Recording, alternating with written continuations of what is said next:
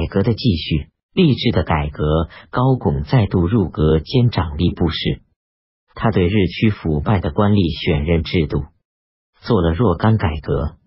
为了辨识人才，授予诸司部级，将官吏的爵礼姓氏是否贤能，按月填写，逐年汇集，作为选用人才的依据。又奏请科贡与进士并用，不寻资格。各部官员考察，应多方参照，不能单凭文书报告决定升降，也不应局限人数多少。被降职的官员，应公开说明理由，使众人心服。对于军事系统官兵的任用，也做了一些革新。他建议兵部增设侍郎。作为总督的储备人选，由兵部侍郎而出任总督，由总督而任职兵部，内外交替，边防人才自会增多。他又认为兵者专门之学，兵部司属官员应该慎重选任，多选有智谋才力、通晓军事的人才，作为长期专任的官员，不要迁调其他部门。一旦边境有事，就可以从这里选取督府，以至各级军官。此外，也还可以选取边地人员，以备兵部的私属，这样上下相通，提奏军情，便可无隔阂。他还指出，边地官员责任重大，不应交付杂流或被贬谪的人员。高拱的这些改革的建策。都得到穆宗的准许，付诸实行。虽然这也还只是局限于某些制度的改易，但由于他本人是内阁大学士兼掌吏部，这些措施的实行，对于剿除积弊、刷新吏治和强化边兵，都还能起到一定的作用。江南新政继世宗朝江南和广东等地的赋役改革之后。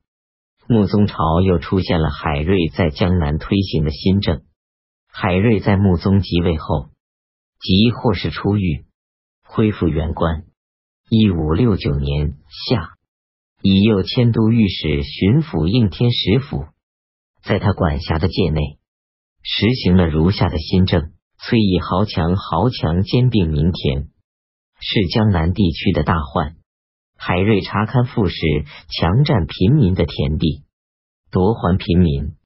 虽是权势之家，也不宽待。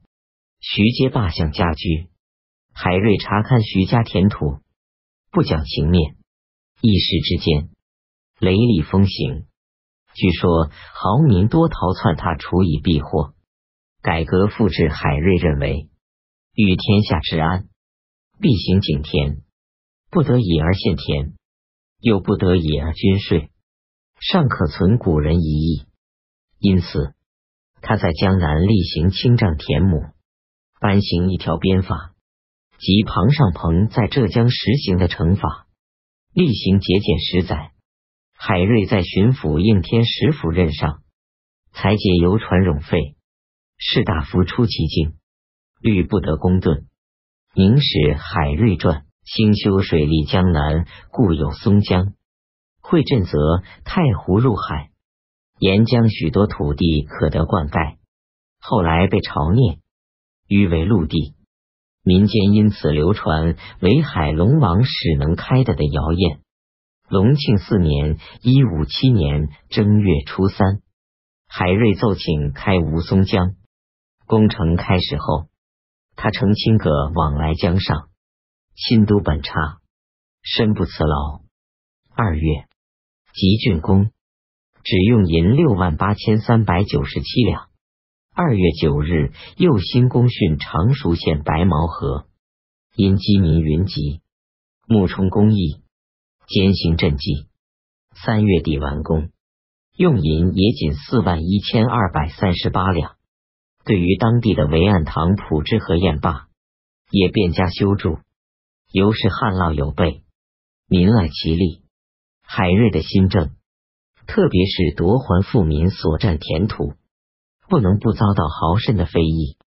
都给事中书画和海瑞迂志不达正体，给事中戴凤祥和海瑞必奸民贫民，鱼肉尽身，沽名乱政。海瑞实行新政，刚刚半年就被解职，改为都南京粮运。海瑞辞谢不就，称病归里。